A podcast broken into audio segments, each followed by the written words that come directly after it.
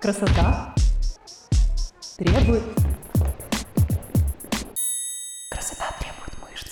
Привет! Это подкаст «Красота требует мышц». Меня зовут Галина Огневая, и я практикующий онлайн-фитнес-тренер. Каждую среду мы говорим про тренировки, пищевые привычки, мотивацию и любовь к себе. Наша общая цель – прийти к классной физической форме и хорошему самочувствию через системный подход в питании и тренировках. А моя личная цель – показать вам, что это возможно сделать без насилия над собой, изнурительных диет и эмоционального выгорания.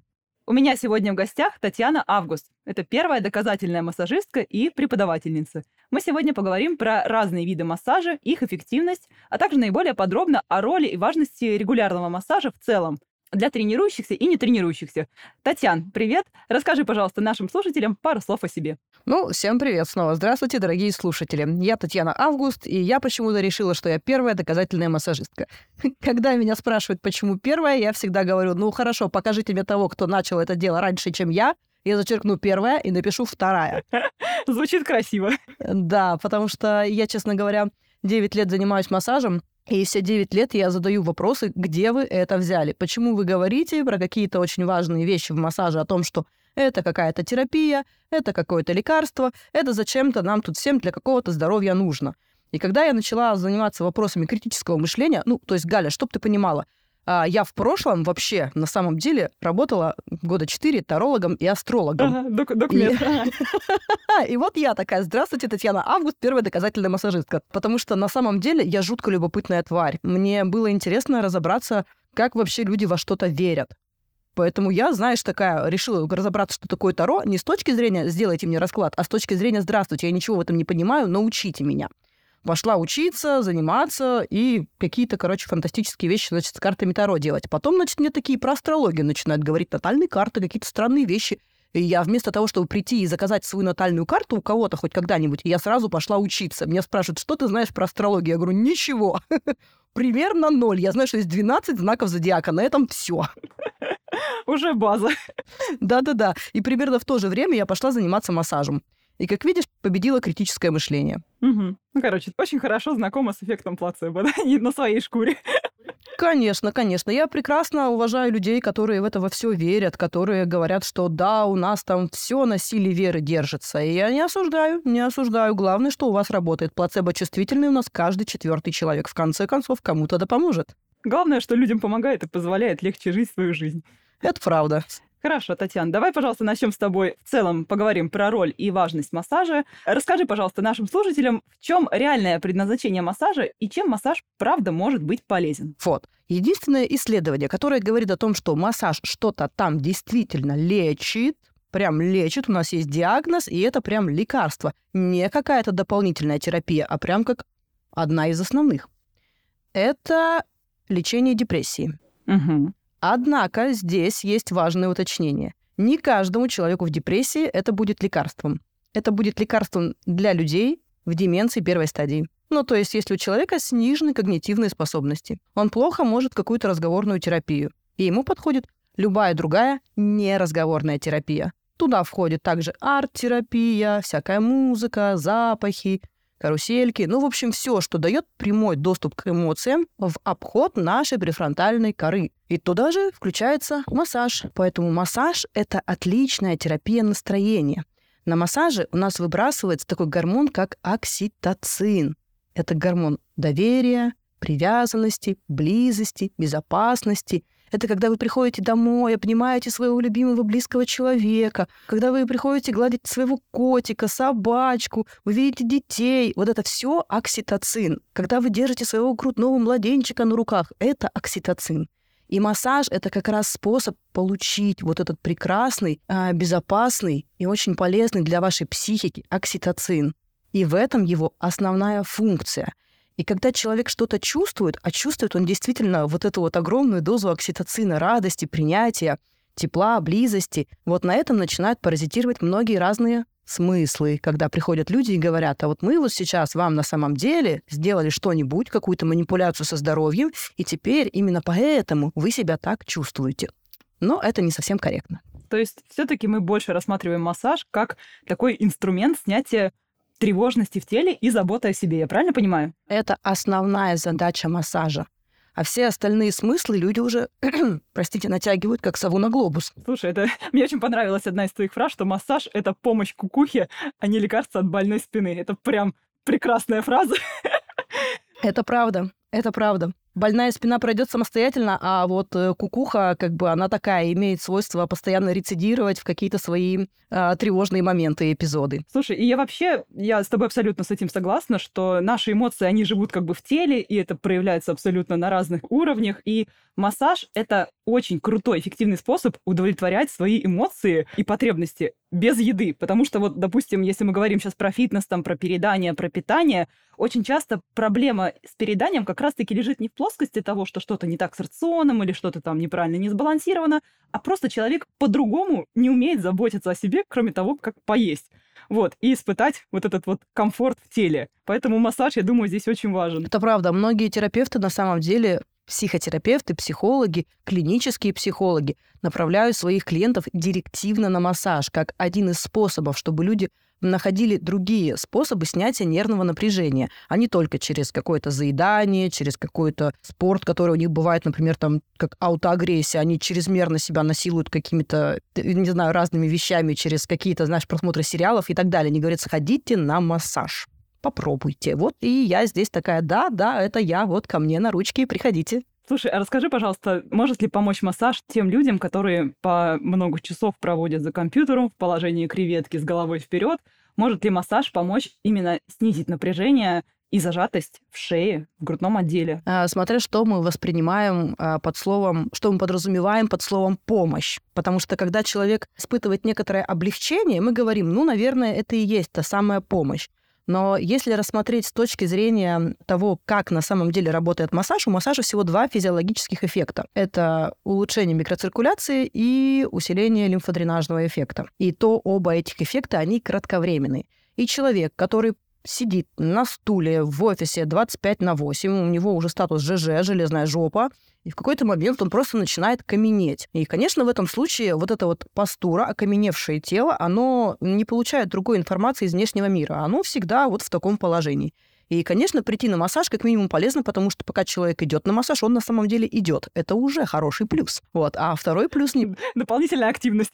Дополнительная активность. Я тоже всегда про это говорю, что ходить на массаж полезно, потому что вы ходите. И, значит, если человек получает на массаже какой-то новый телесный опыт, а его вдруг неожиданно трогают за те места, которые привыкли быть каменными, у мозга происходит настоящая дискотека из новых ощущений. И задача не в том, что лимфодренаж и микроциркуляция в этом случае как-то его оздоровили. Нет, у нашего мозга есть удивительная штука под названием карта собственного тела.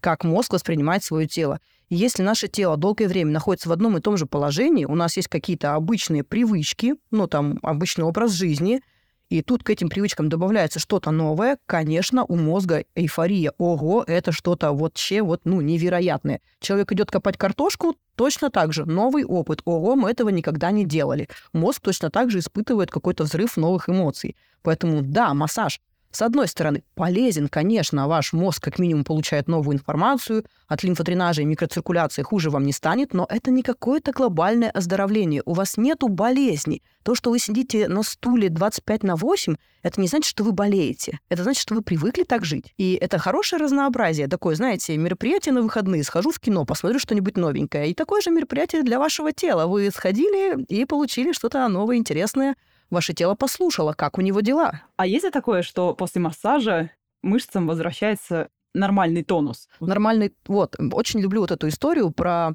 а, нормотонус. Вот у нас, значит, есть у мышц обычно три состояния. Это гипертонус, гипотонус и нормотонус. И каждый раз люди, приходящие на массаж, очень часто слышат от неблагонадежных массажистов, что у вас здесь страшный гипертонус. Ужас. На самом деле, для того, чтобы понять, гипер, гипо или нормотонус, мы должны этого человека уже какое-то количество времени наблюдать, чтобы понимать, какой у него образ жизни и как он себя вообще чувствует. Потому что гипертонус... Что мы берем за точку отсчета, да? Именно, именно. Потому что гипертонус — это состояние, когда человек сходил на тренировку, позанимался, и у него вот этот помпаж, вот этот налитый кровью мышцы сохраняются на протяжении, ну, день-два. Ну, то есть вы там, не знаю, натаскали коробки при переезде, у вас опухла жопа, руки, спина. Но это не вечное состояние. Вы не можете в таком состоянии постоянно находиться. Как минимум, вы ходите спать. каждый день. Да-да. Поэтому, когда вам говорят, массаж нормализует ваше состояние мышц, да нифига. Ваши мышцы, во-первых, самостоятельно нормализуются после любого, после любой тренировки, после любой нагрузки. Э, гомеостатические балансы таковы, что все возвращается на круги своя. И как минимум, когда вы идете спать, ваши мышцы расслабляются. Come on, не массаж это делает, а ваша нервная система. Вы просто можете сходить, прости господи, поспать, и ваши мышцы нормализуются. Но если у вас происходит какая-то стойкая контрактура, либо происходит спастика тканей, тут уже вопрос не к мышцам, а вопрос к вашей нервной системе. Ну, не нервной системе, а нервной ткани, потому что если начинаются какие-то патологии нервной ткани, у нас сигналы не доходят до мышц, и афферентные волокна не могут обратно сработать, вот тогда у нас происходит момент, что ткань у нас э, сократилась и обратно распрямиться не может. Ну, это мы все знаем. Паралич, мы знаем, что у нас парезы всяких нервов происходят, и в этом случае тут уже и ни массаж не поможет, ничто не поможет, либо операции, либо еще какие-то другие уже терапии. Там этим занимаются уже врачи, а не массажисты. Неврологи. Да.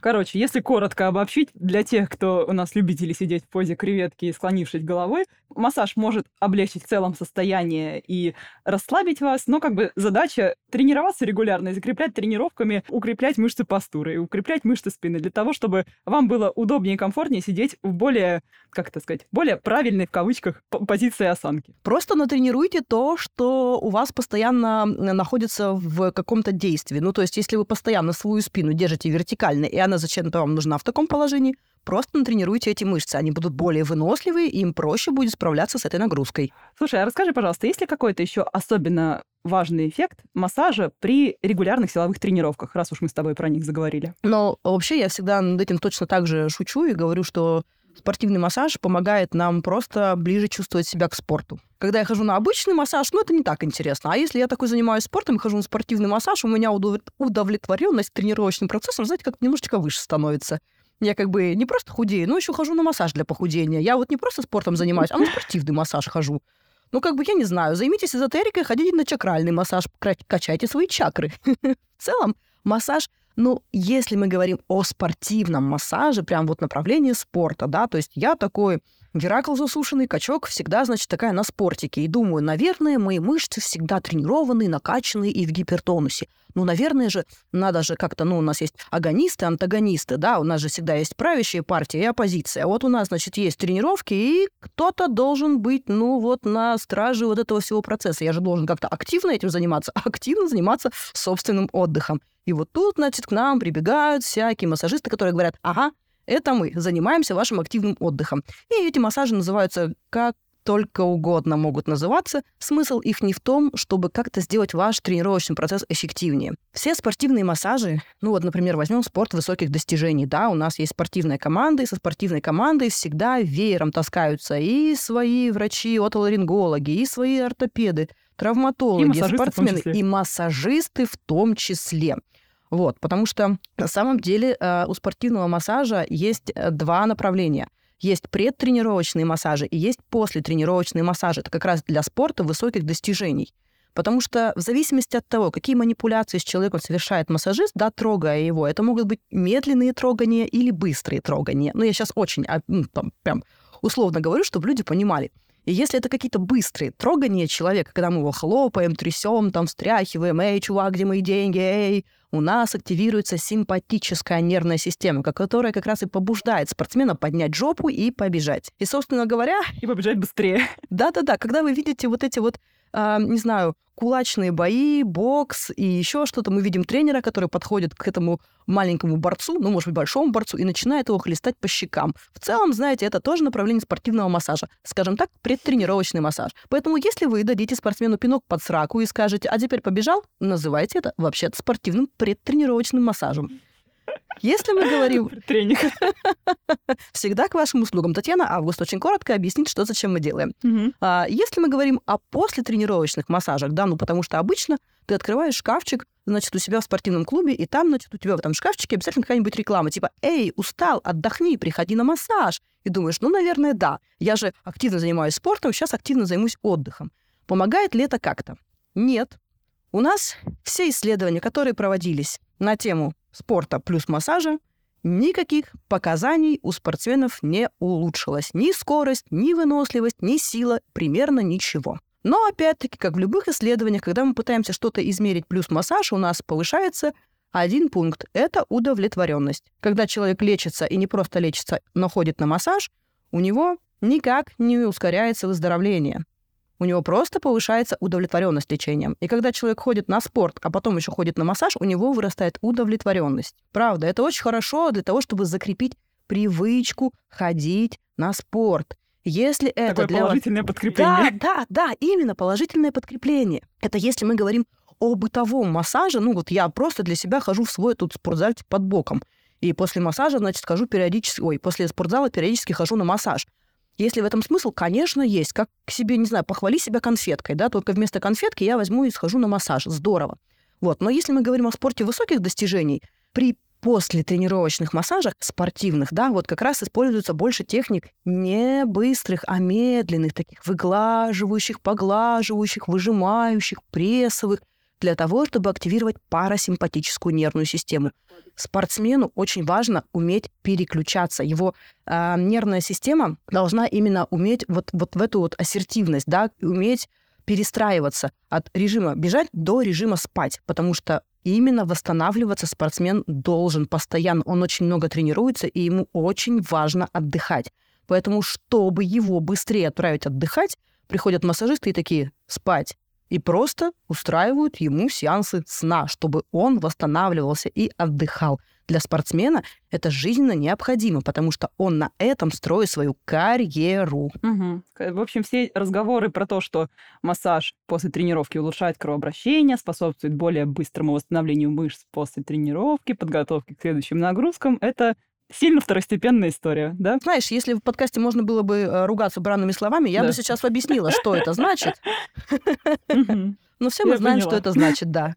Ну, как говорится, не мешки ворочать. Слушай, а по поводу того, что вот типа питание там суставов и позвоночников происходит через мышцы там и так далее, что вот э, это тоже второстепенная сильная история, да? Смотри, а, в суставах у нас очень скудное кровоснабжение. Там, знаешь, такой очень, очень маленький шнурочек, капиллярчик подведен к этому суставчику, и дай боженька, он там немножечко как-то вот питает вот эту капсулу.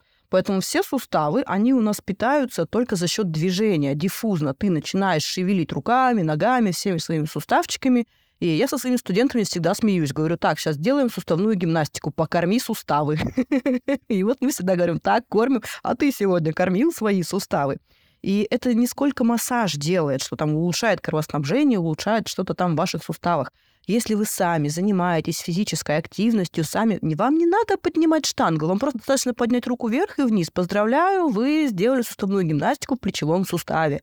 Это уже вау, как круто. И всегда есть разница между пассивными движениями и активными движениями.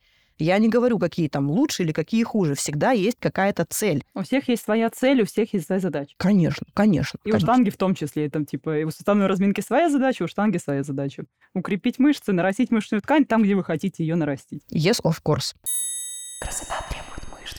У меня, знаешь, тут такой интересный вопрос был от подписчицы. Формулирую, прям читаю так, как написано. Можно ли исправить старые травмы и растяжения массажем?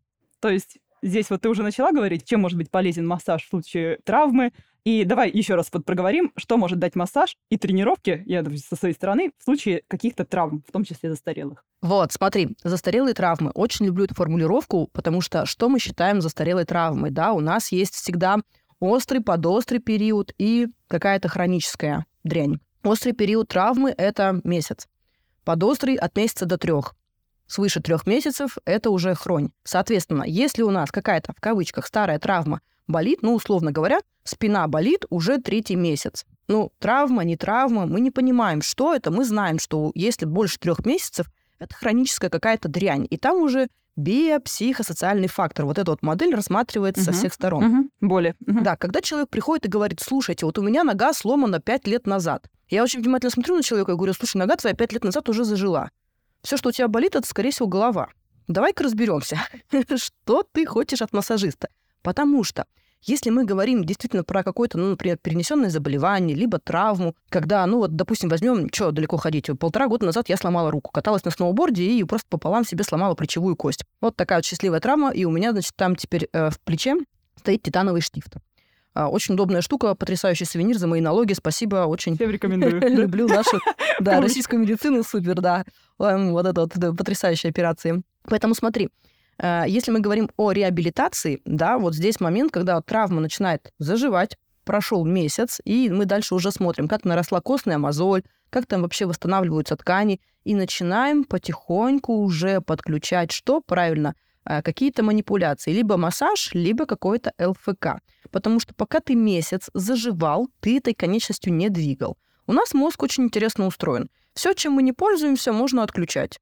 А нам много не надо, чтобы ноги до холодильника и ложка к рту. Поэтому если мы не двигались там рукой, ногой, э, оно лежало в бездействии, мозг постепенно начинает забывать вот эту амплитуду движения, силу руки. В целом это такое, все начинает потихонечку высыхать. Ну, вспомните, да, там нога была в гипсе, нога без гипса. Снимается гипс и видится, значит, здоровая нога такая большая, сочная, мышечная, а та, которая была в гипсе, вот такая тоненькая веточка становится. Еще и не сгибается так, так привычно, как обычно. Вы уже пяткой до попы не можете дотянуться, так как обычно до- дотягивали. Совершенно верно, да. И поэтому в этом случае подключается сначала массаж, а потом какая-то история с ЛФК. Массаж нужен для того, чтобы просто трогать это место.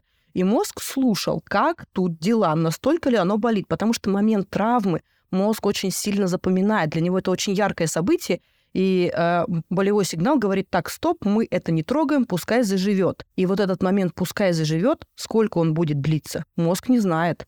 И только для того, чтобы мозг пощупал, что ага, оно у нас зажило, мы это всячески разрабатываем пассивно. В этом случае активно сложно делать. И да, в этом случае нужны массажисты, которые знают травмы, понимают, куда жмать, как разминать, что с этим делать. И вот здесь нам помогает и микроциркуляция, и массаж. И в этом случае человеку действительно массаж нужен системно для того, чтобы мозг немножечко отрастил вот это понимание про то, как твоя конечность себя чувствует. И потом, конечно, его отправляют потихонечку заниматься каким-то ЛФК, там что-то делать там с рукой травмированной, либо ногой травмированной, чтобы мозг уже дальше... Шевелить самим регионом и укреплять вокруг травмированного региона окружающие ткани. Совершенно верно. И когда человек говорит, у меня старая травма, можно ли мне там что-то починить? Нет, со старыми травмами ни массаж, ни ЛФК не работают. Это скорее уже вопрос вашей головы, потому что если у вас год назад зажила рука или нога, и вы просто решили почему-то сами себе ограничить какое-то движение, ну, из серии там, вот, у меня нога, видите, не ходит, потому что Не буду двигаться. Да, да, да, не буду двигаться. Излишнее ограничительное поведение, вот это двигательное, оно не на пользу. Поэтому если люди приходят и говорят, вот знаете, у меня там вот какая-то родовая травма, старый подвывих чего-то где-то, о нет, о нет, нет, нет, нет, нет.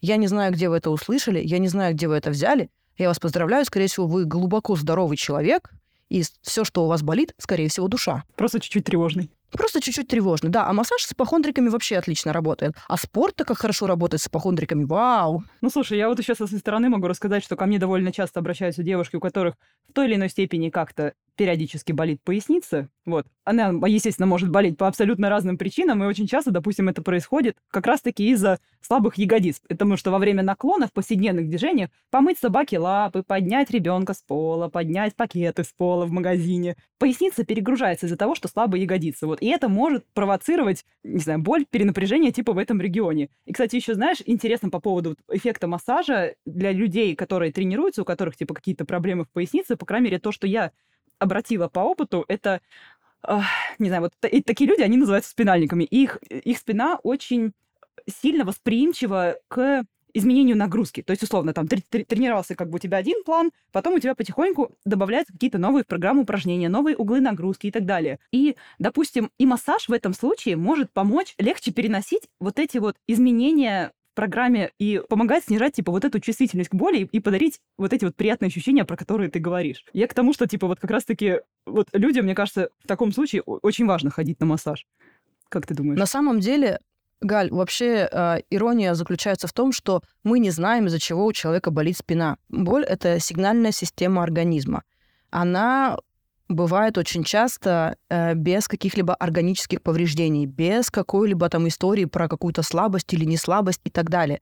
Сейчас алгологи перешли на модель того, что боль — это всегда про биопсихосоциальный фактор. У нас это, блин, реально такая очень сложно изучаемая штука сейчас. Поэтому взять и, допустим, сказать человеку, что это у тебя болит, потому что вот это, о, нет, нет, нет, слушай, сейчас вот действительно в всех научных кругах э, никто не открывает рот и так смело не заявляет, что из-за чего у вас может болеть, потому что сложная штука. Есть люди, у которых, э, в принципе, допустим, своя толерантность к боли достаточно высокая, и им там как слону дробина все твои упражнения, перегрузки и так далее. А есть люди, например, которые просто, ну, у них толерантность к боли, допустим, низкая, и они просто сами по себе умеют хорошо терпеть. Они просто, ну, терпилы по жизни.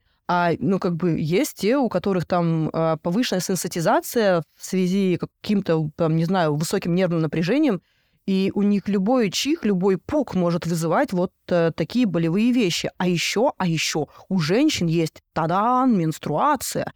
И когда ну, у женщин начинается менструация, это же матка, которая увеличивается в размерах в 4 раза. А связка маточная, она крепится к крестцу, и она просто начинает физически тянуть эту кость, и у женщины начинает болеть крестец, понимаешь? Вне зависимости от того, слабая жопа, не слабая жопа у человека. Это понятно, Серьезно. да. Угу. Очень много причин, из-за чего у человека может болеть спина. Их просто миллион. Это называется неспецифические скелетно-мышечные боли. Почему? Потому что это огромное э, помойное ведро, в которое не важно, что у тебя болит, связка, сустав, сухожилие, насрать. Это все лечится одинаково мы не дифференцируем, что у тебя конкретно заболело, потому что лечение всегда одинаковое. Три недели, парацетамол, ибупрофен, выздоравливай. Какой? Угу. Ну да, и потом постепенно увеличение какой-то физической нагрузки. Красота требует мышц. Давай теперь более подробно поговорим про разные виды массажа и их эффективность конкретно. Расскажи, пожалуйста, как часто к тебе приходят с запросом похудеть на массаже? Э, я хочу спросить про антицеллюлитный массаж. Работает он, эффективен ли он, с твоей точки зрения? Э, ко мне на прошлой неделе пришла беременная женщина с запросом на антицеллюлитный массаж. Я сказала, через две недели похудеешь сама. Не трать деньги. Без антицеллюлитных массажей. Упаси господи. Вот. С антицеллюлитными массажами это отдельная боль. У меня, наверное, скоро вот будет большая футболка, на которой будет написано «Я не делаю антицеллюлитный массаж». Целлюлитный, антицеллюлитный массаж вас не похудеет. Антицеллюлитный массаж вас никогда не похудеет. Вы будете плакать, молить о пощаде и говорить «прекратите немедленно» потому что у нас э, как вообще работают антицеллюлитные массажи? Он никуда не девает вашу жировую клетку. Ее невозможно взять вот так вот механически сжать, и она куда-то делать. Блин, ну come on, разделываете вы курицу, видите вот там жирочек этот куриный, ну начните его вот так руками перетирать. Что-нибудь изменится? Да ничего, у вас просто будут жирные руки, алло. Поэтому думать о том, что мы сейчас будем что-то вот так перетирать в подкожно-жировом слое, и оно куда-то денется, вы чё, закон сохранения энергии? Ну, а как же клетка АТФ? Ну, цикл ее? Ну, ну, ну, алло. Но почему-то в это хочется верить, да? Ну куда-то же вот эти фотографии до, после, это же что-то невероятное. Люди смотрят такие, вау, она похудела. Ничего не она делаешь, ста- а оно само все убирается. Да, Вау. да, да, да. Но почему-то никто, блин, не показывает эти огромные синие ноги, синий живот после антицеллюлитных массажей, вот эти зареванные люди, которые хлопают дверьми и говорят, я никогда, ни ноги моей не будет на антицеллюлитном массаже. Почему этого нет? М, давайте-ка интересно подумаем. Как на самом деле работает антицеллюлитный массаж? Вот, значит, смотри, а, вот я сейчас беру, да, свой пальчик ставлю вот сюда вот на кожу, да, и начинаю вот так вот двигать кожу. Вот, вот. Все могут сейчас положить пальчик на кожу, посмотреть, что кожа куда-то двигается, но в целом остается на месте. Что это вообще за феномен такой? Вот у нас есть коллагеновые волокна, грубо говоря, шнурки. Вот у нас подкожная фасция есть, вся вот наша кожа внутри в пленке какой-то. И у нас внутри, значит, там каждая мышца, каждая косточка, каждая хрень в своем пакете. Фасции. Пакеты, и вот эти пакеты с пакетами у нас все там внутри упаковано. И вот наша кожа имеет такие шнурки, значит, ниточки, которыми она подшита как бы немножечко к коже. И вот вот эти вот волокна коллагеновые, а, в них как раз и находятся вот эти вот жировые клетки наши. Вот эти коллагеновые волокна очень удобная штука. Они нужны для того, чтобы мы просыпались по утрам, и наши дырочки для глаз оставались на том же месте, где у нас глаза. Очень удобно. Если бы их не было, мы бы каждое утро вот так вот вертели бы кожу свою и искали бы, где у нас тут что на месте. И когда мы ходим на антицеллюлитные массажи, тебя берут за этот подкожно-жировой слой и как следует щипают и дергают. Для чего? Для того, чтобы эти волокна порвать. Потому что твои жировые клетки, они в этих коллагеновых волокнах, как в стаканах, вот так вот стоят вертикальненько. И если мы начинаем разрушать стенки, условно, этих стаканов, то этот жирочек, он просто начинает растекаться вот так. Он никуда не девается. Он просто у тебя из вертикального положения в горизонтальное превращается. Однако важно помнить, как только ты перестаешь ходить на антицеллюлитные массажи, коллагеновые волокна имеют свойство обратно прорастать.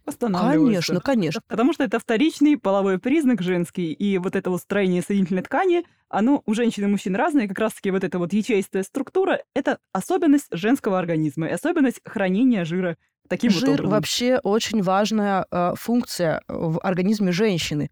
Он в том числе имеет также гормональную функцию. Не трогайте, блин, жир. Он хороший, он клевый, он нужный. Ваш организм не просто так себе его куда-то положил. Отстаньте от жира. Христа Нормальный ради. процент жира очень важен в Конечно, женском организме. Конечно, конечно. Вы что, у вас просто, женщины дорогие мои, у вас месячные отключаться, если у вас жир закончится. Не надо. Хочу напомнить то, что вообще сама по себе вот эта проблема целлюлита, она получила свое распространение благодаря маркетингу. И у меня был про это отдельный выпуск, про историю возникновения целлюлита и про то, как нас вообще научили его бояться. Обязательно послушайте, если пропустили. Короче, пытаемся разорвать волокна, но они никуда не уходят, восстанавливаются, жир как был, так и остался на месте. Правильно? Финалим. Совершенно верно. И эти, эти волокна пытаются разрывать и руками, и банками, и разными аппаратами, всем чем угодно. Господи, принцип остается один и тот же. Просто какой-нибудь пылесос или какая-нибудь злая тетка щипает вас за бока, ну или, не знаю, сходите в деревню, вас гуси пощипают. То же самое. Считайте антицеллюлитный массаж гусями. Come on. Ну что? Эффект тот же самый. Это мы, с это мы с тобой плавно перешли на тему LPG и различных аппаратных методик массажа, да, я так понимаю? Расскажи, пожалуйста, про них. Правда, очень часто девушки задают вопросы, эффективна ли эндосфера, эффективна ли LPG. Очень часто многие прям апеллируют этими картинками, знаешь, до-после, что ну вот она, у нее же есть до-после, это он же работает. Расскажи про это еще разок, чтобы все точно уж поняли. Если вы где-то видите фотографии до-после разных массажистов, бегите, бегите, вас пытаются наебать. Потому что нет, когда человек худеет, он использует все методы и все средства для похудения. А массажист пытается присвоить эти заслуги человека себе и своему прекрасному массажу. LPG-массажи вас не худеют. Они точно так же всасывают ваш подкожно-жировой слой, как и банки и так далее. Одна проблема, что если это делает бездушная машина, она совершенно равнодушна к человеческим страданиям. Этот пылесос к вам присосался и покатился по вам. Да, пожалуйста. LPG-массаж нужен не человеку, а массажисту, который просто устает вас с ручками щипать. Вот и все. Это способ... А, а чем это, а, а чем это, кстати, плохо, что сам аппарат не дозирует вот эту силу всасывания? Почему я против, Баба Яга против, почему я против всяких аппаратных массажей? Потому что, смотри, ну, чем хороши любые аппаратные массажи, будь то LPG, будь то э, всякие пневмомассажеры, пистолеты и прочие бездушные твари? Тем, что у них всегда какой-то есть вот определенный режим. Вот ты настроил мощность всасывания, какую-то температуру и какую-то скорость. И если тебе это подходит, отлично, можно дальше юзать. Другая проблема в том, что если тебе не подойдет, ты ничего с этим не сделаешь, оно тебе не подойдет. И вот эта вот мощность всасывания, да, ты понимаешь, что она вот какая-то, какой-то определенной силы есть. И мы не знаем, как выдержат твои сосуды, как выдержит твой организм вот этой нагрузки. Соответственно, если к тебе присосали какую-то банку или вот этот LPG-шный пылесос, то как присосали, так и присосали. Мы не знаем, какой будет эффект. Конечно, также и человек, который возьмет тебя и щипнет, он вот человек, например, не может всегда выдавать одну и ту же какую-то нагрузку. Да, он сегодня уставший, завтра он сильный, я не знаю, и так далее. Вот в отличие от машины, человек, допустим, в этом плане, конечно, подсасывает немножечко, потому что он не может всегда давать вот эту вот мощность стопроцентную, человеческий фактор, ну, come on. Вот, поэтому LPG, они бывают, ну, чрезмерно мощными и сильными. Они сильнее, чем люди. Машины сильнее людей и бездушнее. И им совершенно пофигу, насколько тебе больно. Да, это правда, киберпанк. Вот мне пару дней назад доставлял заказ робот из Яндекс.Лавки. Come on, я чуть не чокнулась. Мои соседи считают, что я повелительница машин теперь. Вот, и знаешь, вот эти вот LPG-шные аппараты, они для меня плохие тем, что вот либо ты их настроил, и они слабовато работают, и не хватает для того, чтобы подорвать вот эту, значит, соединительную ткань в подкожно-жировом слое, либо они чрезмерные и оставляют кровоподтеки, эпитехи и прочие неприятные травмы мягких тканей. Поэтому я всегда за то, что возьмите человека. Человек, по крайней мере, всегда сможет под вас, глядя в ваши глаза, подстроиться посильнее, послабже, как дела, а вот так, а вот здесь. И в этом плюс человека к человеку, что человек может услышать, что там, как дела, и сам уже где-то на интуитивном уровне понять, где тебе как поработать. Но это относится только к гуманистически настроенным массажистам, потому что есть массажисты, которые вообще плевать хотели на то, что вы там ходите и чувствуете, у них в голове свои мультики, они говорят, я знаю, как тебе надо. И начинают, в общем, какое-то э, людоедство на массажном столе. Я против такого. Я так поняла, что еще и всякие вот, вот эти вот микротоки. Это что же, да, ми- микротоки используются вообще в массаже или не используются? Или это только в реабилитации используется? Ой, ой, девочки, микротоки. Магазин на диване. Помните, Да. продавали нам такие? Вот приклеился к пузу, значит, электроды, и сидишь, значит, качаю- качаешь пресс на диване. Алло, слушайте, мне кажется, мир капитализма сейчас просто сделал фальтуху, и мы вернулись снова в ту точку, где мы снова пытаемся продать эти микротоки человечеству. Двухтысячные. Да-да-да, алло. Сколько мне было лет? Девять, когда я смотрела это. Слушай, а расскажи, пожалуйста, про баночный массаж и массажи с крабом, медом. Вот то, что девушка может делать дома самостоятельно, сидя, стоя в ванной. Вот смотри, да, у массажей, у массажа есть много разных направлений. И всегда э, у нас направление массажа зависит от цели массажа. Какая у нас цель?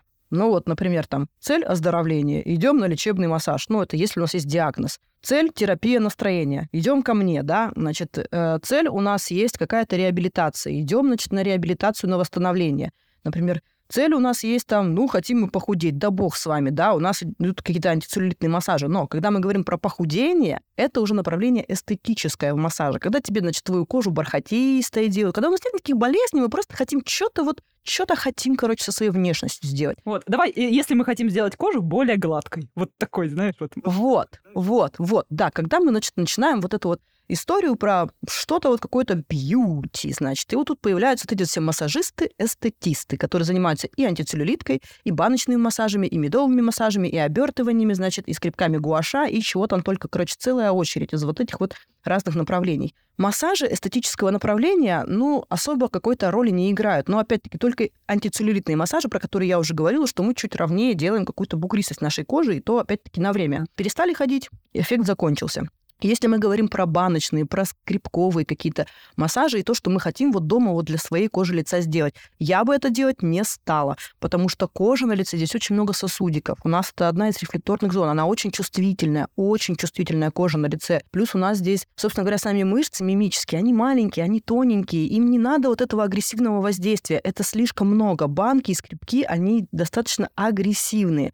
Я сторонница подхода, что Наше лицо — это просто такая ваза хрустальная. Вот оно стоит вот так вот, и не трогайте его. Обкололи ботоксом, филлерами, все отлично, не хмурим бровки, ходим только и улыбаемся чуть-чуть, немножечко уголком рта. Потому что, правда, любое вот это механическое воздействие, оно достаточно агрессивное. Будь то щетки, скрипки, банки. Христа ради, не надо столько вот этих э, сосудистых звездочек и сеточек, получили девки себе, работая банками на лице, это не значит, что должны быть какие-то правильные техники и правильные направления массажных линий. Правильно то, что мы не знаем, как отреагирует твоя кожа, насколько они вот там вот э, внутри твои сосуды располагаются, и получишь ты какую-то себе травму или не получишь ты себе какую-то травму. Лучше этого не делать. Все, что вы можете делать, это приходить к косметологам, которые будут делать вам какие-то маски и обучать вас делать какие-то, допустим, масочки делать, да, как-то увлажнять свою кожу. Честное слово, самое лучшее, что вы можете делать со своей кожей, это просто ее увлажнять, беречь от солнца и, как говорится, меньше хмурить брови.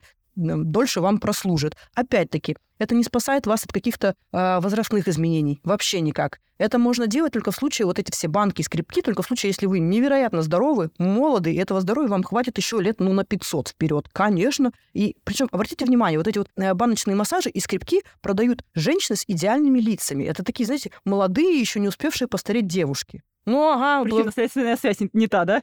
да, да, да, да, да, да, да. И, и, значит, эти 40-летние женщины, у которых уже начинается первый птоз, брыли, и они такие, а, наверное, мне тоже надо, куплю я себе банку. Она ставит себе банку и понимает, что сделала себе только еще хуже. Ты такой, конечно, не надо, нет, нет, это не так работает. Это можно делать только если тебе это приятно и нравится. Это какие-то, ну, такие вот ритуалы красоты. Э, Я продаю тоже свои, значит, разные эстетические массажи лица, и я объясняю, что эстетика для лица и для массажа лица, неважно, какие манипуляции вы делаете, это работа исключительно э, ритуальная. Мы делаем какой-то ритуал красоты, и мы просто в него начинаем верить. Мы три раза постучали по дереву и сразу знаем, что у нас все будет хорошо. Мы положили перед экзаменом пятирублевую монетку себе под пятку, знаем, что мы сдадим экзамен. Мы сделали себе массаж лица с утра, и мы знаем, что все у нас будет хорошо. Мы самые красивые и самые прекрасные. Потому что отеки не убирают массажа лица. Отеки у тебя массажем лица, э, ну, короче, отеки у тебя проходят самостоятельно. Ты просто встаешь в вертикальное положение по утру, и силами гравитации вся жидкость начинает оттоком спускаться вниз. Ты еще ножками вот так походила, мышечный насос у тебя сработал, и через 15 минут твоих отеков нету. Если твои отеки лица не проходят самостоятельно, ты ходишь такая одутловатая, скажем, ну, неделю, есть повод обратиться к врачу, потому что здесь тебе нужно не с отеками работать, а проверять, скорее всего, либо почки, либо сердце, либо надпочечники, ну, в общем, либо-либо-либо, потому что массаж... Венозную систему, может Да, да, много чего надо будет проверять, потому что если такие отеки возникли, это точно не массажами убирается. Поняла. Слушай, давай уже зафиналим тему про баночный массаж. А вот если мы говорим не про кожу лица, а про более крупные мышечные группы, типа там ягодичных там или зоны, зоны живота и так далее. Вот для них это тоже слишком агрессивное воздействие? Или, допустим, какое-то там, в кавычках, улучшение кровообращения там в капиллярной сети, если какая-то вот эта вот история? Вот конкретно для области ягодиц вот этой вот темы. Слушай, в области ягодиц, вот ягодицам, честно говоря, вообще до лампочки. С банками ты там работаешь, не с банками ты там работаешь. Помни, что банки всегда воздействуют именно на вот этот подкожно-жировой слой. И если ты банку поставил на попу себе, там достаточно такой большой, глубокий подкожно-жировой слой. Сделал массаж типа такой баночный. Угу. Да. И этот баночный массаж на ягодицах, ну, если только он приятен человеку, он никак, понимаешь, до мышц банка не доберется. Она, то есть, это как у тебя вот этот э, слоеный торт, да, у тебя много-много-много крема. Ты банку поставила, так вот по крему поездила, а коржи так и остались внутри, понимаешь, нетронутые. Вот это вот так работает банка. Вот многим достаточно, чтобы уровень крема выровнялся, знаешь, типа, что вот кожа стала более, более гладенькой из-за Да, да, того, да, что да, да. чуть-чуть ты поразминала наружный этот поверхностный слой, а пошло какое-то покраснение, какой-то нелегкий такой тургор как будто бы появился, и ощущение, что ты за собой поухаживала, и просто от этого не нужно ждать никаких чудес, что жир не горит на жопе от банки от самомассажа. Вообще ни капли, вообще ни капли. У тебя, да, улучшается микроциркуляция. На самом деле ты банкой даже воздействие банки недостаточное, чтобы вот эту подкожно-жировую немножечко как-то поразогнать, да, у тебя э, соединительная ткань в подкожно-жировом слое останется на том же месте, потому что банка, она не самая такая, как бы, агрессивная. Для лица агрессивная, для попы нет. И если, соответственно, ты начинаешь ставить себе эту банку на попу и думать, ну, сейчас я куда-то разгоню а, свой целлюлит, нет, у тебя, понимаешь, начнет все гореть, потому что усиливается микроциркуляция. У тебя кровь прибегает. У нас Приток крови. Ага. да, да, да, приток крови. У нас гранулоциты э, есть, и эти, как они зовутся-то, господи, гистаминовых рецепторов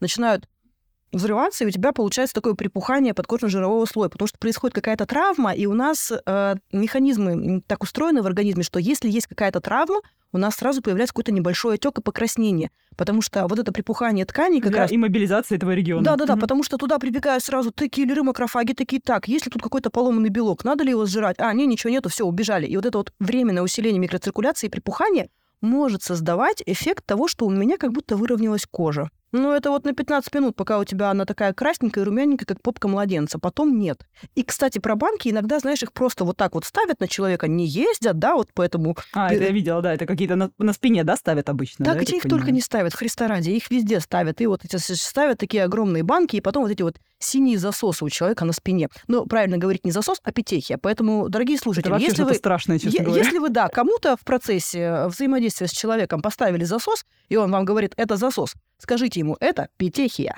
Вот так-то. Вот, поэтому, когда мы ставим Образовательный контент образовательный на контент, подкасте «Красота требует мышц».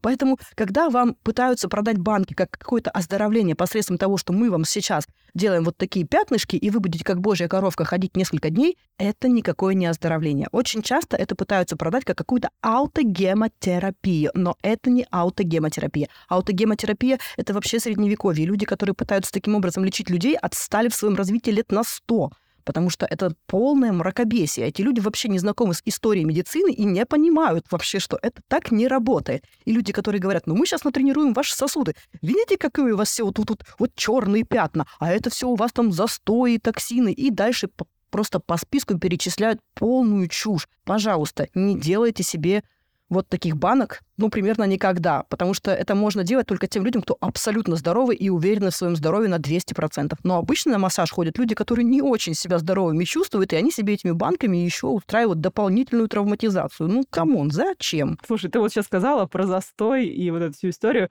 Давай мы с тобой обсудим популярный вид массажа, про который всегда много вопросов. Это вот лимфодренажный массаж. Насколько вообще нужен нам лимфодренаж, насколько нам нужно улучшать всю эту историю и микроциркуляцию вообще, насколько нам нужно помогать организму это делать? Это нужно, если у человека есть соответствующие заболевания. Если у него действительно есть такие заболевания, как лимфостаз и лимфедема. Такие заболевания мы не пропустим. Дорогие слушатели могут сейчас прям взять и загуглить фотографии, как выглядят такие люди. И если вы вдруг подумали, а вдруг у меня лимфостаз, просто посмотрите на фотографии и успокойтесь, у вас нет никакого лимфостаза.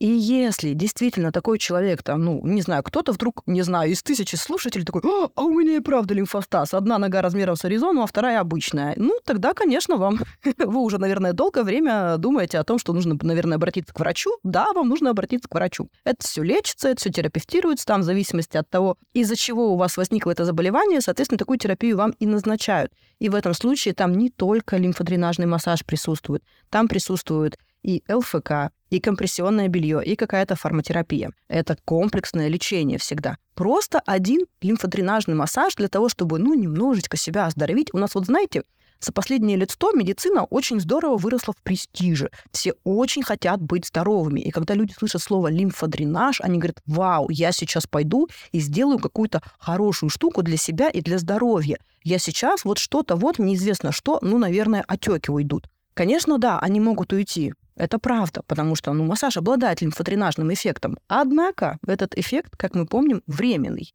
И лимфодренажный эффект вы можете получить, если вы просто будете совершать какую-то часовую прогулку по парку. У вас точно так же немножечко сдуется лицо, и вы немножечко будете чуть по суше. Потому что лимфодренажный эффект — это эффект, который э, дают наши мышцы-насосы. Наши мышцы-насосы. Мышцы-насосы, ага. да, это мышца сердечная, мышца диафрагма и наши икроножные мышцы. Икроножные. Да, да. Это вот мышцы, которые всегда занимаются тем, чтобы проталкивать вот эту вот межклеточную лимфатическую жидкость. Соответственно, если вы не пользуетесь, э, допустим, не знаю, какой-то из этих мышц, ну, сердечной диафрагмой сложно не пользоваться, ну, например, если вы не пользуетесь икроножной мышцей, то действительно силы гравитации работают против вас. Но все мы знаем... То есть если вы долго сидите, если вы не двигаетесь, если у вас мало небольшая активность, мало шагов в течение дня, нет никаких тренировок, собственным весом силовых тренировок, ваш собственный лимфодренаж работает не так эффективно, как мог бы работать. Конечно, конечно. У нас есть вообще потрясающее исследование, которое говорит о том, что люди, у которых есть ежедневные часовые пешие прогулки, просто пешком ходят, у них снижается боль в пояснице. Просто потому, что они ходят по часу. И люди, которые, ну, вот, э, какую-то имеют малую физическую активность, постоянно, допустим, сидят за компьютером, и у них э, ни руки не двигаются особо, ни ноги не двигаются, у них действительно могут в связи с этой гиподинамией возникать разные сопутствующие, ну, какие-то недуги. Но они лечатся тем, что, как говорится, дайте им пинка под жопу и пускай побольше, почаще гуляют. Ну, если они будут ходить на лимфодренажный массаж, это, конечно, я говорю всегда хорошо, потому что вы начинаете ходить куда-то. Но я всегда угораю, когда такие товарищи, короче, э, говорят, слушайте, а вы можете к нам приехать? Ну, массаж на дом. Я говорю, не, ну это, конечно, вообще... Я, конечно, могу, но лучше, конечно, вы ко мне. Не потому что я ленивая, я вообще не ленивая, но вам-то это будет полезнее. Вот, поэтому с лимфодренажными массажами, да, правда, пойми, они работают. Это есть у них лимфодренажный эффект, но их нужно делать постоянно, чтобы этот лимфодренажный эффект поддерживался. Если ты перестаешь ходить на лимфодренажный массаж, он перестает работать. Если ты абсолютно здоровый человек, у которого нету какой-то гиподинамии, у которого там, не знаю, нет каких-то соответствующих заболеваний, тебе, в принципе, пофигу, какой на массаж ходить. Любой, вообще любой массаж обладает лимфодренажным эффектом. Любой. Если я просто зачеркну все названия массажа, напишу просто лимфодренажный массаж, это будет правдой. Угу. Круто. Ну, и, естественно, тут же мы можем сказать про выведение токсинов за счет массажа. вот, что у нас есть, у нас есть чудесные ребята, почки, печень, кишечник, которые прекрасно справляются с этой функцией. Естественно. Если они перестанут справляться, мы сразу поедем в инфекционку. Алло. Никакой массаж уже здесь нам не поможет. Вообще нет, ни в коем случае. Красота требует мышц. Слушай, давай еще прям пару слов буквально поговорим про, про самомассаж, но уже в рамках фитнеса, про миофасциальный релиз. Его еще называют МФР. Э, давай его обсудим коротко, эффективность конкретно в спортивных целях. Расскажи, пожалуйста, свой опыт. Опять-таки, могу сказать, что как-то в спорте никаких достижений он вам не даст. Он даст только вот этот, знаете, после йоги есть шавасана. Расслабление, да. Можно полежать, полежать и отдохнуть. Вот у нас есть шавасана только, значит, когда мы подкладываем под себя что-то. Любые МФР э, валики и ролики не должны быть с какими-то выступающими зубчиками, потому что мы можем себе создать травматизацию. МФР-массаж — это такие, знаете, прессовые техники. Прессовые техники — это дерево разных техник, когда мы просто какими-то надавливаниями получаем какой-то массажный эффект. И вот эти надавливания могут быть либо сверху на вас человек давит, либо вы на чем-то сверху лежите, и вы собственным весом давите сами на себя и получаете какое-то прессовое воздействие. Вот. А иногда считается, что мы вот каким-то вот таким, значит, э, массажем, например, в конце тренировки выжимаем мышцу. Но я бы не сказала, что мы ее куда-то выжимаем. Мышца там целая значит, биохимия того, как в ней там работают вот эти миозиновые головки, и им в целом пофигу, как ты механически сверху на них нажимаешь. Мышцы индифферентно твоя нервная система может разве что послушать какое-то новое ощущение в теле, потому что сначала у тебя мышца такая напампенная, вот, а потом ты в нее еще прессово чем-то потыкал, да. Ну и для твоей нервной системы это классная такая разрядка дополнительная. МФР... Тренировка. Тренировка да, нервной тренировка системы. нервной системы. Именно, именно. Э, и, как говорится, знаете, МФР — это такая принудительная медитация. Медитация — это способ э, переключить свое внимание с внешней среды на внутреннюю среду.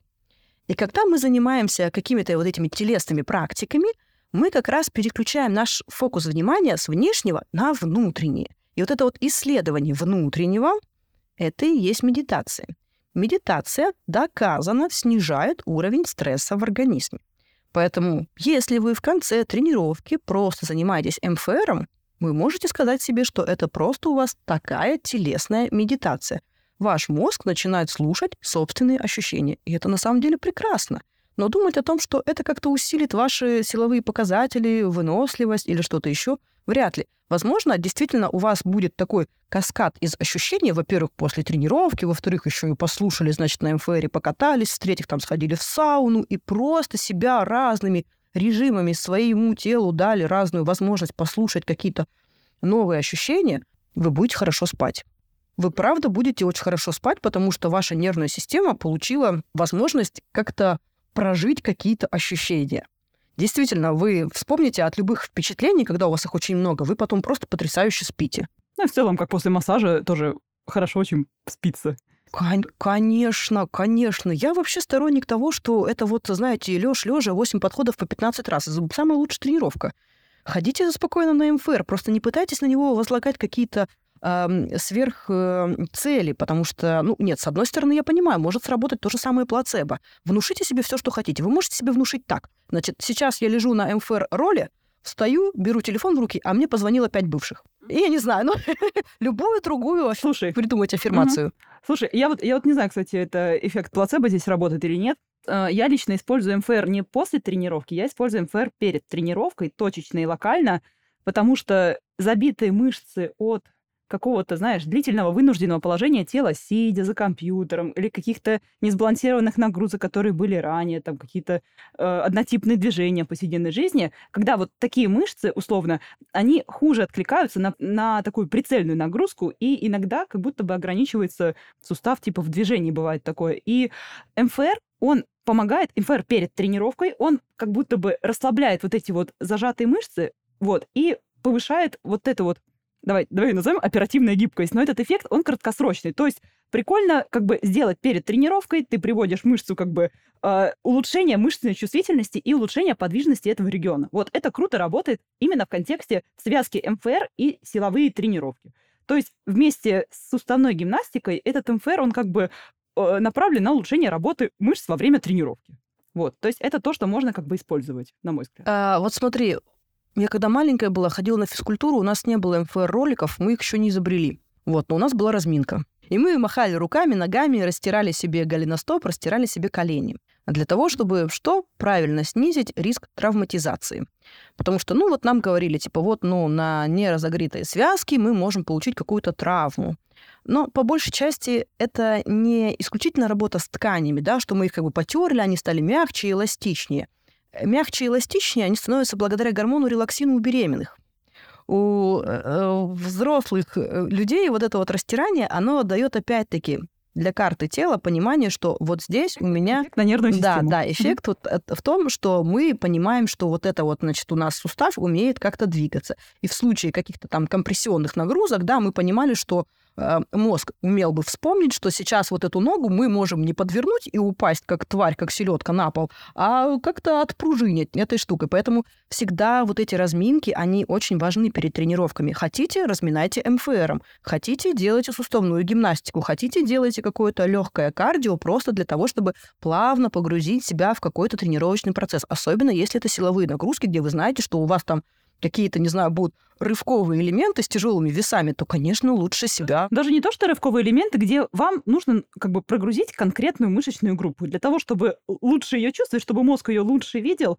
И особенно, если, допустим, вы долгое время сидели, то ту же самую размять грушевидку, трапециевидную, не знаю, вот как бы это вполне себе будет нормально для того, чтобы лучше их прочувствовать в процессе движения. Самое смешное, что как бы ты даже не пыталась себе что-то подразмять где-то перед какими-то тренировками, заболеть может вообще в другом нахрен месте. Да. У меня есть очень смешная история, как я, знаешь, э, в отпуске гуляла, э, господи, по 40 тысяч шагов в день, и в какой-то момент я поняла, что что-то у меня где-то, короче, ага, я думаю, поход. Еще бы. Походу, короче, походу все, мое бедро вышло из чата. Я такая, ну все, артроз, я же знаю, сколько мне лет, до свидули, думаю, все, сейчас, короче, мы и кончимся. А оказалось, никакой... Тридцаточка стукнула, Да, все. да, да, да, да. А потом я в какой-то момент поняла, что это просто средняя ягодичная мышца, которая от такого счастья, конечно, не выдержала. Перегрузилась, И ты знаешь, и, и как вот я не разминала себе все что угодно, среднеягодичными такая просто, а я? Поэтому тоже важно про это не забывать, что как бы мы ни разминались, как бы мы там себе о чем-то не напоминали, вот этот э, элемент случайности, он всегда возможен, и это нормально. Главное помнить, заживем. Да, да. Тело просто реагирует таким образом на избыточную нагрузку, Конечно, непривычную. конечно. Вот. И нужно дать время восстановиться. Круто. Давай мы с тобой тогда ближе к концу уже обсудим наболевший вопрос, как найти хорошего специалиста, как найти хорошего массажиста. Хороший вопрос. Э, Честно говоря, именно поэтому я открыла свою массажную школу, потому что я не нашла. Но для меня всегда важные параметры при поиске массажиста. Вот смотри, есть массажные салоны, да? Там у тебя, в лучшем случае, ты можешь открыть, посмотреть, значит, про каждого специалиста какие-то отзывы, что-то там, фотографии. Но я, как человек, у которого, если бы у меня был бы свой массажный салон, естественно, бы всякие неприятные отзывы я бы быстренько убирала бы. У меня все массажисты были бы просто пуськи и зайки. Вот. Но проблема в том, что я не могу иметь какого-то близкого контакта со всеми вот этими неизвестными мне фотографиями на странице в интернете. Я понятия не имею, что это за люди. Потому что знаешь, в чем э, прикол получения какой-то услуги? Бог с ним с услугой, да, но я могу пойти купить хлеб в магазине. Вот мой хлеб, да. Значит, я прихожу, покупаю массаж, вот тебе массаж. Но когда это какая-то услуга, тебе приходится в какой-то вот длительный контакт вступать с человеком. И вот как раз личность человека, она начинает быть какой-то такой центрально образующей. И тебе иногда не сколько сам массаж, например, бывает нужен, а сколько интересен сам человек. И очень часто массажисты, они в целом-то неплохие люди, но у них бывает проблема э, желания причинения добра людям. И очень часто они хотят, чтобы ты расслабился, например, или там оздоровился. И они могут совершенно не обращать внимания на твое состояние, причинять тебе добро. Ну, например, очень часто бывает такое, что тревожный человек лежит на массаже и чувствует себя максимально неуверенно. Ему сложно в незнакомой обстановке полуголым лежать, и незнакомая тетя трогает тебя в разных местах. Конечно, это как-то даже дышать страшно от этой мысли. Сложно расслабиться, да? Сложно расслабиться. И хуже нет истории, когда эта тетя начинает тебе кричать «А ну-ка расслабься! А ну-ка расслабься!» Ну, э, как в том Яралаше. Знаете, иногда моя собака писается и какается. Вот и тут так же. Ты вроде понимаешь, что человек-то неплохой, он хочет-то хорошего, но совершенно игнорирует твое состояние. И мы не знаем, понимаешь, вот честно говоря, читая какие-то отзывы в интернете, либо смотря на страницу в социальных сетях, там, массажиста какого-нибудь частного практика, мы не знаем, как он вообще взаимодействует с человеком. Потому что вот эта этика взаимодействия, она на самом деле является какой-то центрально образующей.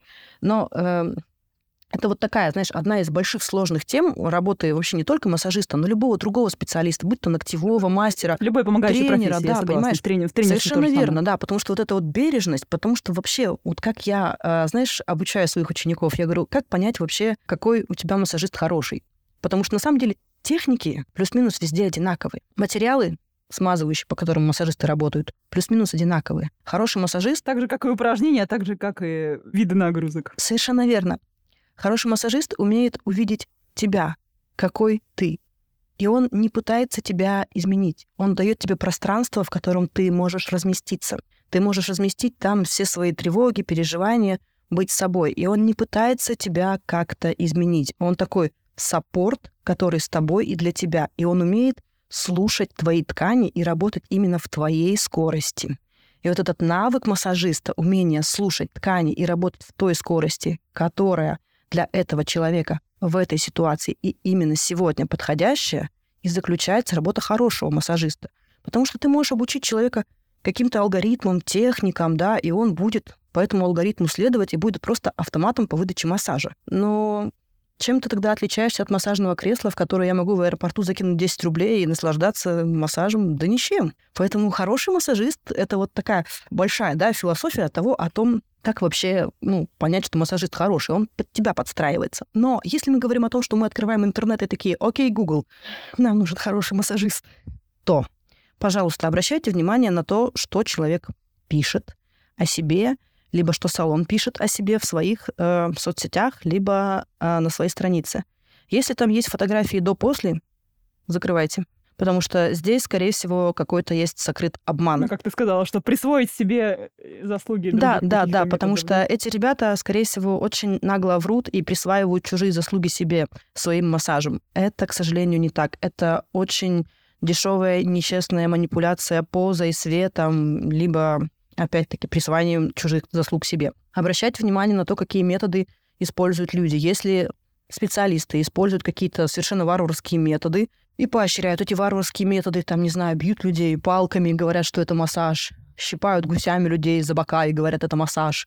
Я не знаю, делают какие-то совершенно ужасные, очень людоедские практики. Для меня вообще какой-то, знаешь, красный флаг такой-то, когда что-то вот выламывают, когда вот какие-то вот резкие такие прохрустывания шеи, прям, да, это вот прям да. плохо. Слушайте, вообще, хру... когда вы видите, что человек хрустит шеей, бегите от него. Это прямо супер красный флаг. Либо он храброй воды попил и дофига в себя поверил, либо, я не знаю, либо он обладает рентгеновским зрением. Это и вот видит... мы говорим именно про массажистов, не про мануальную терапию. Я правильно понимаю? Или Слушай, мануальная терапия, терапия это то же самое, что массаж. Это отдельная лекция, которую я читаю и объясняю, что мануальная терапия это то же самое, что массаж. Прекратите называть это мануальной терапией. Это те же самые массажисты, которые говорят, я не массажист, я вообще-то мануальный терапевт. Алло, come on, everybody. Мануальный терапевт это травматолог, который вправляет твою сломанную кость. Мгм. Все остальное это массаж. Хватит. Мануальная терапия это, знаешь, отделение приемной скорой помощи, где тебе пальпируют живот и проверяют, есть там у тебя что-то, нет там у тебя что-то. Это тоже мануальная терапия. Come on. Вот так это называется мануальная терапия. Хорошо. Да. Поэтому Ну фотографии до-после, какие-то варварские методы, хрустения шеи, банки, пиявки, совершенно какая-то отставшая мракобесная история про аутогемотерапию, хиджаму. И если вы смотрите все это, и человек говорит, я лечу все, вот если он прям говорит, я лечу все от зубной боли до климакса, бегите, бегите. Человек массажем вас не должен лечить. Он должен вас лечить только в том случае, если он работает в поликлинике и, постоянно получает направление от докторов. В этом случае нет. В частной практике... Какой-то именно лечебный, да, массаж там? Да. Именно направление, Э, да? Да, да, да, потому что в массаже, да, есть лечебные направления, это тоже отдельная лекция, которую я читаю, что мы действительно можем лечить массажем, почему врачи его назначают, в каких случаях, в каких локациях, э, регионах и так далее, и так далее. Вот, но, пожалуйста, не ходите к тем, кто массажем лечит все, особенно в частной практике. Не надо. Всякие вот эти аюрведические, акупунктурные вещи. Это просто страшное страдающее средневековье. Пожалуйста, не надо. Они могут причинить вам очень много вреда. Они еще приносят косвенный вред тем, что если у вас действительно есть какое-то заболевание, вы тратите драгоценное время. А это очень опасно. На неэффективные методики, неэффективные техники. Совершенно, совершенно верно. Вот. И как раз для меня вот один из красных флагов — это неэтичный подход в работе человека э, самого специалиста. Как понять, насколько он неэтичный, я не знаю, потому что у нас у всех внутри у каждого есть какой-то, знаете, вот этот вот компас морали. Для кого-то мораль одна — это окей, для кого-то мораль другая — это окей. И я всегда говорю, выбирайте то, что для вас созвучно вашим ценностям. В этом случае специалист будет для вас прекрасный, даже если он доедает мертвого коня во враге. Для вас это прекрасный будет специалист, потому что вы с ним сходитесь по ценностям. И для меня, на самом деле, это вот такие ключевые факторы. Фотографии до-после, э, никакого лечения и, пожалуйста, этика массажиста. Остальное, ну, такая лирика уже. Мгм. Я тоже с тобой абсолютно согласна. Как человек, не специалист по массажу, я тоже искала в свое время своего массажиста, когда жила в Москве, методом просто перебора. В итоге нашла человека, который подходит мне и как специалист, и как человек. Вот, к сожалению, сейчас я уже полтора года не живу в России, и у меня сейчас снова проблема в том, чтобы найти себе специалиста. вот. Но э, я направляю регулярно к своим массажистке своих клиентов, и вот теперь у вас еще есть, дорогие слушатели, еще один массажист, которому вы можете доверять и э, кому можно всегда обратиться. Да, я, если что, вполне себе веду запись, набираю учеников, можно ходить ко мне и к моим ученикам. Моя цель — это чтобы в этом мире было больше хороших доказательных массажистов. Прекрасно. Татьяна, большое спасибо, что пришла сегодня ко мне на подкаст. Мне было очень приятно с тобой пообщаться. И вам, дорогие слушатели, тоже большое спасибо, что прослушали этот выпуск до конца. Я надеюсь, что вы узнали много нового. Да, если останутся вопросы, пишите в комментариях, я всем отвечу. Прекрасно. Подписывайтесь на наши стани социальные сети. Все ссылки будут в описании к этому выпуску, а также послушайте другие выпуски и доверяйте свое здоровье только грамотным специалистам. Аминь. Спасибо, Тань. Пока. Пока. Красота требует